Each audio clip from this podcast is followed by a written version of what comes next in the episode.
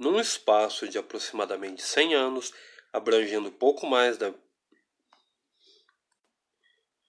num espaço de aproximadamente 100 anos, abrangendo pouco mais da segunda metade do século XV e a primeira do XVI, situa-se o que se poderia chamar o século de ouro português. Politicamente, ele corresponde à expansão ultramarina e ao estabelecimento do Império Colonial Português, cujo marco inicial seria a passagem do Cabo Bojador, em 1434, na costa ocidental da África, rompendo com a lenda do Mar Tenebroso. Daí em diante, a ultrapassagem do Cabo das Tormentas, Bartolomeu Dias, em 1488, chegou à Índia juntamente de Vasco da Gama em 1498 e o descobrimento do Brasil por Pedro Álvares Cabral em 1500. São as etapas decisivas na extensão de um domínio cada vez maior. Esse caminhar seguro por sobre mares desconhecidos provoca desde o início a admiração de toda a Europa, a ponto de um humanista do porte de Ângelo Poliziano escrever em 1489 uma carta em latim a Dom João II, na qual lhe pede permissão para celebrar obras tão grandes que nenhum dos antigos heróis se podem comparar com as suas empresas e façanhas imortais qualificando-o como o rei mais que todos. Estoure embora a inveja, digno de honras sempiternas. O rei governa as terras distantes através de seus lugares tenentes, que são, na Índia, os governadores, alguns dos quais com o título de vice-reis. O primeiro é Dom Francisco de Almeida, nomeado por Dom Manuel em 1505. De passagem para a Índia, rende e destrói várias cidades. A violência de sua atuação ecoa nas proféticas palavras do Adamastor, personagem de Os Lusíadas, poema épico de Luís Vaz de Camões. Comigo de seus danos o ameaça, a destruída quiloa como Mombasa.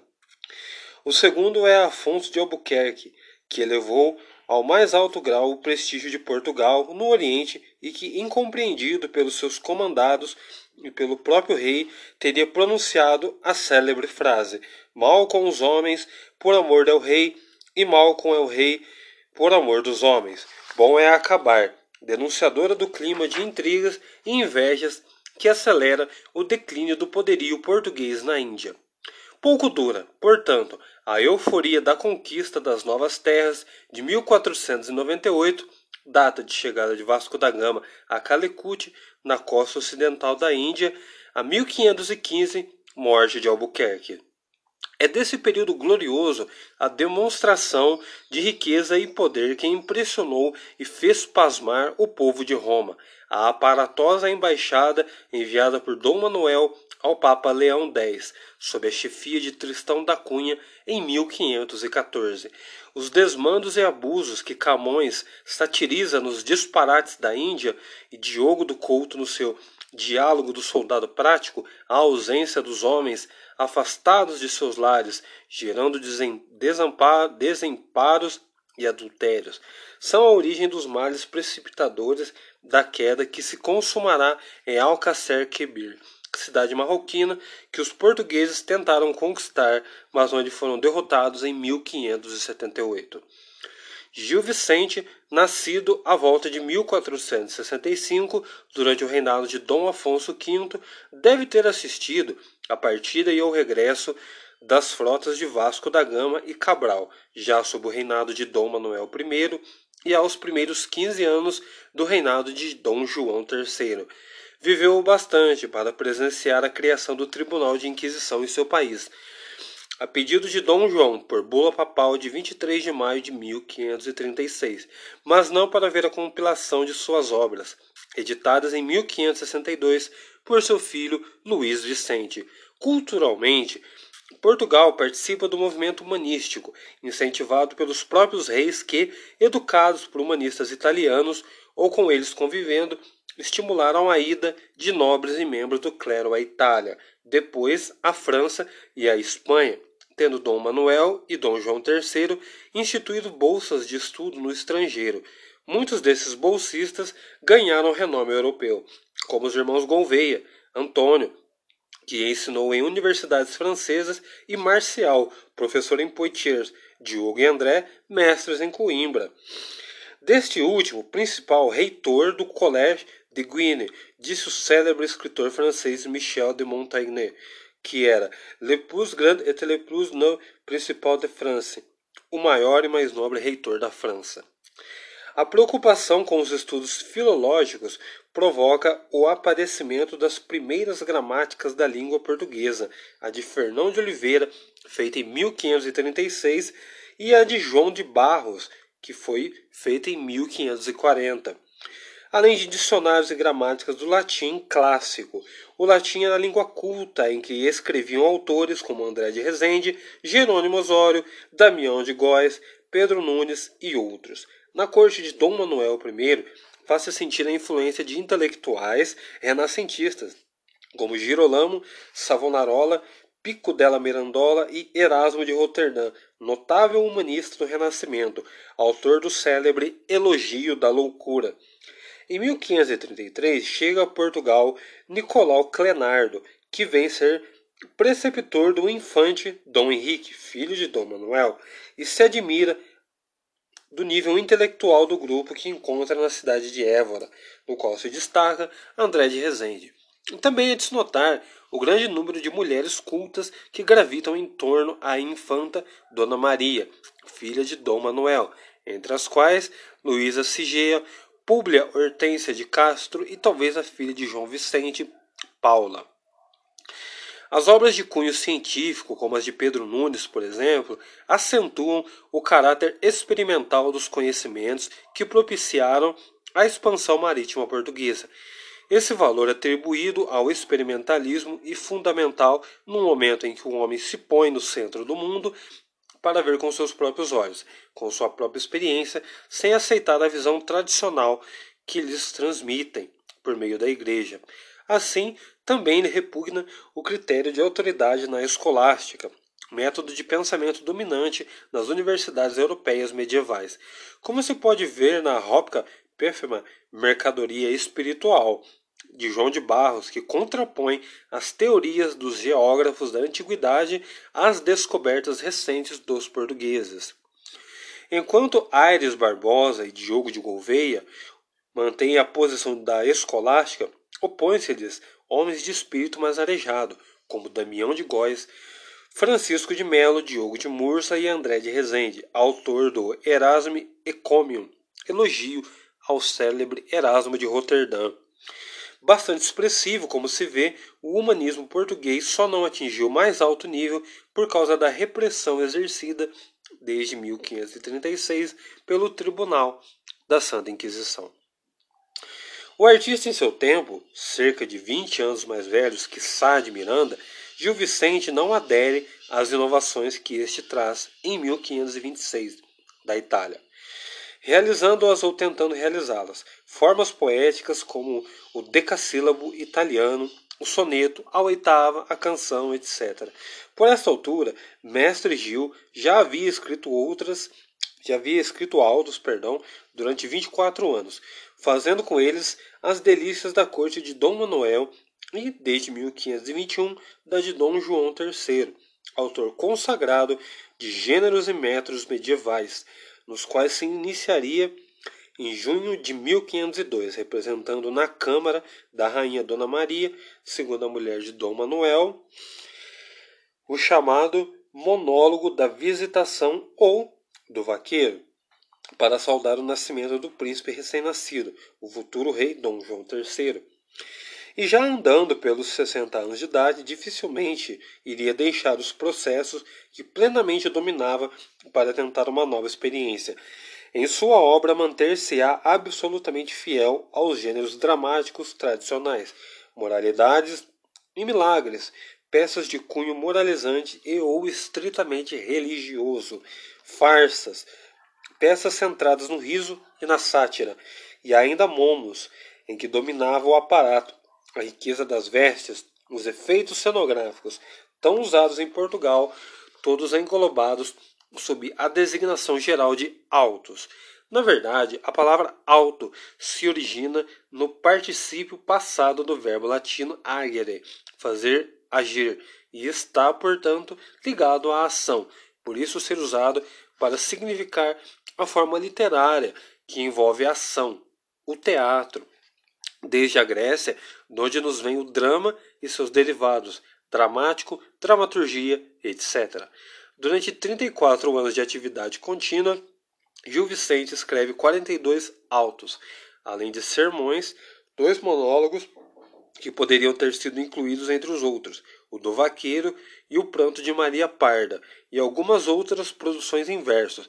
É o verso, na verdade, a forma de expressão de Mestre Gil, de quem só conhecemos dois breves textos em prosa: o prólogo, em que o autor dirigia suas obras a Dom João III, e a carta ao mesmo rei em que transcreve o sermão que fez aos frades de Santarém, criticando-lhes as pregações por ocasião do tremor de terra de 26 de janeiro de 1531.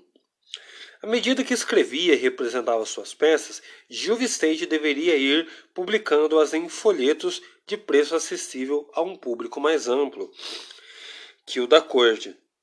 Disso nos dão provas as folhas soltas que chegaram até os dias atuais, como as do Alto da Barca do Inferno, de cerca de 1518, de Inês Pereira, de Dom Duardos, do Pranto de Maria Parda e de mais três peças que não foram incluídas na compilação O Alto da Festa. Aqui também a gente nota que a palavra não está escrita como compilação, e sim compilação. Publicado pelo Conde de Sabugosa. E os autos anônimos aqui Revá, filólogo francês e um dos maiores vicentistas do nosso tempo, atribuiu a paternidade vicentina, editando-os em 1949, Alto de Deus Padre, Justiça e Misericórdia e Obra da Geração Humana.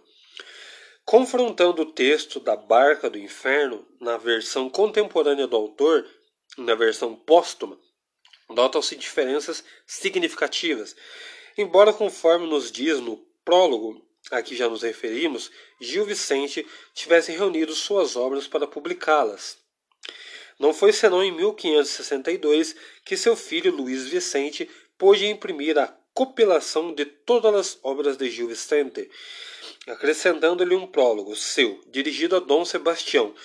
Com excessiva modéstia, considera Luiz as obras do pai inferiores às de outros poetas antigos e modernos e diz que as publica para cumprir sua obrigação de filho. Vejamos este prólogo. E porque sua tensão era que se imprimissem suas obras, escreveu pela sua mão e ajuntou em um livro muito grande parte delas, e ajuntada todas se a morte o não consumira. A este livro ajuntei as mais obras que faltavam e de que pude ter notícia. Em 1502, para celebrar o nascimento do futuro rei Dom João III, escreve Gil Vicente seu primeiro texto dramático, o Monólogo da Visitação ou do Vaqueiro, em espanhol, já que a nova rainha, Dona Maria, era princesa castelhana. Esta é uma das razões do porquê o escreveu em espanhol, mas a outra, bastante forte, durante cerca de 200 anos, é indiscutível a existência de estreitas relações de toda espécie entre Portugal e Espanha. Era, pois, natural que Gil Vicente começasse por fazer versos em espanhol. O sucesso conquistado com sua estreia animou-o a prosseguir, e assim continuou escrevendo breves autos de devoção, todos em espanhol, até 1513, paralelamente às duas farsas em português, a da Índia e a do Velho da Horta. No conjunto dos autos de Gil Vicente, algumas outras características sobressaem: a inobservância de regras clássicas, o aproveitamento de toda a variedade de sugestões anteriores ou contemporâneas do teatro medieval e especialmente do peninsular, milagres, mistérios, moralidades, farsas e entremessas, que lhes inspiram as peças de aparato e rica encenação, as eclogas pastores, que significa poesia pastoril, em geral dialogada, bucólica ou pastoral, conforme nos diz o Aurélio. De João, Deu, Anzina e Lucas Fernandes. e a comédia A Fantasia de Torres Naharro. Da convergência dessas múltiplas linhas surge uma obra surpreendentemente madura, se a compararmos ao que a precede ou lhe é contemporânea. Se nos 42 autos escritos ao longo de 34 anos e, como acabamos de ver, bastante diversificados, pesquisarmos a frequência com que neles se utilizam certos processos e são visadas certas áreas, chegaremos à conclusão de que Gil Vicente abarca o divino, o diabólico e o humano, bem mais a miúdo estes que aquele, dominante nas obras de devoção, mas ausente ou quase das outras. Abrange ainda o alegórico e o fantástico. Nestes incluímos os personagens mitológicos, as fadas, os clérigos nigromantes, as feiticeiras, etc. Ora, postos a serviço dos homens, ora de Deus ou do diabo, apresentando a área humana através de uma visão crítica que nela distingue o bem e o mal, os quais surgem nitidamente separados nas outras duas. A Deus explicitado ou não nas pessoas da Trindade, aos seus profetas e santos, à Santa Madre Igreja, só respeito é devido, só amor é demonstrado à Virgem Maria, respeito e amor, e mais uma especial ternura que se estende ao menino Jesus. Este não chega a ser um personagem, mas a meta aonde se dirigem anjos, pastores e pastoras, os autênticos e os que de pastores veste Gil Vicente, personagens bíblicos como Salomão, Isaías, Moisés, Davi, as sibilas, as estações do ano, vaqueiros, um cavaleiro, um ermitão, o próprio Júpiter, as virtudes, para louvá-lo, adorá-lo e até niná-lo. O Cristo adulto aparece no breve sumário da história de Deus. É tentado por Satanás, repele-o firmemente e se encaminha para o sacrifício no alto da Sibila Cassandra. Encarece o valor da oração insistente e feita com a alma inflamada, e o espírito transcendido na divindade sagrada, e atendendo às súplicas de Cananeia, liberta-lhe a filha do demônio que a possuía. Só uma vez a Virgem é personagem no Alto dos Mistérios da Virgem, ou da Mofina Mendes onde se mostra cercada das virtudes, seguindo-lhes os conselhos que ao mesmo tempo a levam a julgar-se indigna de merecer ser a mãe de Cristo e a obedecer à escolha e convite do Senhor. Em muitos outros autos, porém, ela é invocada como a grande mediadora, citada como exemplo, cantada em alguns dos mais belos versos vincentinos, mediadora, é a ela que se dirigem os mais altos representantes da Igreja, o arcebispo, o cardeal e o papa, no alto da barca da glória, para conseguirem salvar-se. Exemplo: seu espelho é dado a Roma, para que nele se mire e a ela procure assemelhar-se. Motivo de celebração e canto. Ela é Senhora do mundo, exemplo da paz, pastora dos anjos, luz das estrelas, e ainda humana e divina rosa, flor de las flores, madre de las estrelas. Do Velho Testamento, traz do poeta, no breve sumário, Adão e Eva, Abel, Jó, Abraão, Moisés, Davi Isaías, e, como querendo salientar que está representando a história de Deus dentro de um critério de seleção, faz dizer ao mundo que é o apresentador dos personagens. Ora vem Abel, seu filho carnal, e não façais conta aqui de Caim, que como homem é homem ruim. Pera, que é dele fazer cabedal? No alto da Síbila Cassandra, além dos profetas acima, incluiu Salomão. Do Novo Testamento, além do Cristo de Maria, há São José, cinco apóstolos, Pedro, João, Tiago, Filipe e André. Estes últimos três não falam. João Batista, São Martinho, quatro doutores da igreja, Agostinho, Jerônimo, Ambrósio, Tomás, este também não fala, a esses personagens humanos do plano divino. Falta-nos acrescentar, personificada em figura de mulher, a Santa Madre Igreja, e os anjos, os que chamam os homens para ver o milagre da encarnação, os que estão ao leme da barca da glória, o que introduz a história de Deus, definindo-o e dando ordens. Esse é o nome ao mundo ao tempo e à morte, o que disputa a alma ao diabo, o arcanjo Gabriel, que anuncia a vinda do Messias, o serafim que convoca as gentes para a feira da Virgem. Em polo oposto estão os diabos Lúcifer, sem acento, pois esta é a pronúncia que foi utilizada por Gil Vicente e era mais comum no século XVI. Ele, o maioral do inferno, Satanás, fidalgo do seu conselho, Belial, Meirinho da sua corte, Berzabu, Dinato da Norzebron e mais os importantíssimos diabos anônimos do Alto da Alma, da trilogia das Barcas, do Alto da Freira e outros diabretes nomeados da comédia de Rubena. Os piores eticamente, pois que encarnam o mal são, de um ponto de vista dramático, dos melhores e mais vigorosos personagens de Gil Vicente. Conhecem as artes de persuadir e de tentar, penetrando no fundo das consciências, ágeis no ataque e na defesa, vivos na argumentação. Sabem lisonjear, quando é preciso ganhar uma alma e zombar dela impiedosamente depois que a tem vencido. Habituados a vencer, não lhes é fácil a derrota que os leva à blasfêmia, à ameaça e à promessa de vingança. Só então revelam sua vulnerabilidade que parecia inexistente. Do conhecimento que tem dos vícios da alma humana se vale Gil Vicente, fazendo deles elementos básicos da sua sátira social, e aos diabos que cabe denunciar os desmandos do fidalgo, do frade, dos homens da lei, da alcoviteira, do usuário e ainda da mais alta nobreza, incluindo o rei e o imperador do mais alto clero, até ao próprio Papa. No alto da freira, Roma, o lado humano da igreja, também será tentado pelo diabo, que lhe oferece mercadorias, mentiras e enganos de toda sorte, que ela não quer, porque já as comprou dele. Antes, tanto que ainda venderei, e outras sujas mercâncias, que por meu mal te comprei.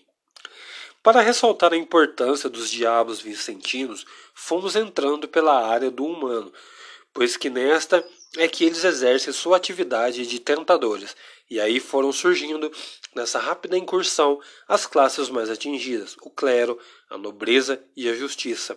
Ao clero falta o que Roma vem buscar, a feira da Virgem, paz, verdade e fé. Que verdade tem o frade que dança e esgrime, que traz por sua uma mulher?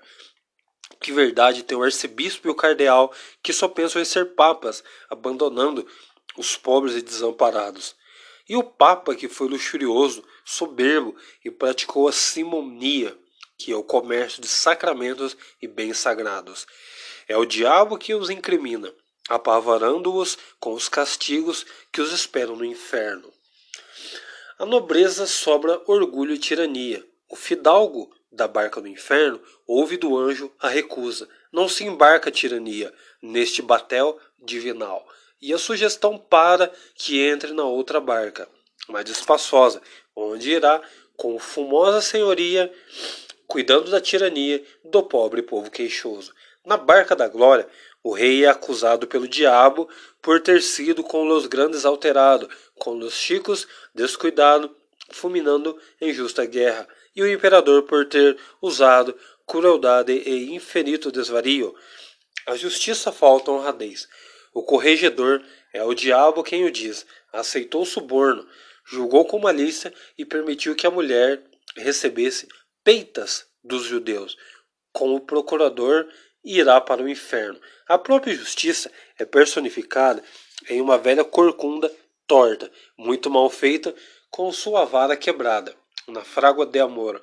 Para reformá-la, é preciso que por duas vezes se submeta à cauda na forja miraculosa de Cupido, a quem pede: Fazei-me estas mãos menores, que não possam apanhar e que possa escutar estes rogos dos senhores, que me fazem tortar. Não se restringe a essas três importantes classes a sátira vicentina.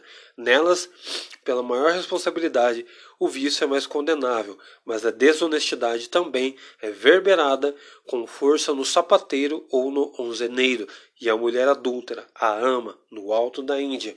Põe a nu sua volúpia e hipocrisia, ao par dessa crítica severa, cujo instrumento contundente é o cômico mordaz. A Gil Vicente faz outra, mais para zombar e divertir do que para castigar. É assim que apresenta os físicos do rei, com seus vários bordões de linguagem e processos de diagnosticar uma moléstia estranha. A paixão não correspondida de um clérigo na farsa dos físicos. O velho que não aceita a idade e pinta o cabelo e a barba na frágua de amor. O casado que aceita a idade, o casado que quer livrar-se da mulher, perdão, sem saber como, na comédia do viúvo. A mulher madura, que gostou de ser agarrada pelo clérigo, mas afeta a virtude, Leonor Vaz, na Inês Pereira e muitíssimos outros personagens.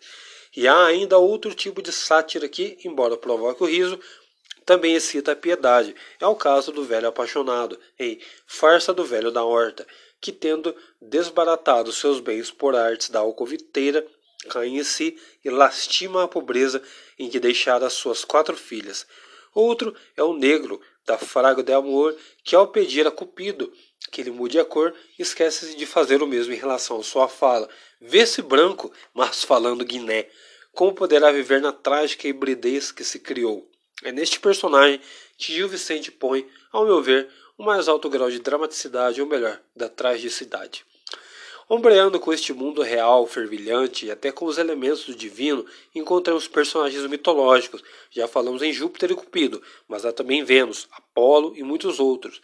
E alegóricos misturam-se em cena os planos, os tempos, os espaços, numa plena expansão de vida representada sem fronteiras pelo poeta, que se utiliza de uma realidade exterior não para reproduzi-la, mas para recriá-la, ao criar a realidade do seu texto. Homem do seu tempo.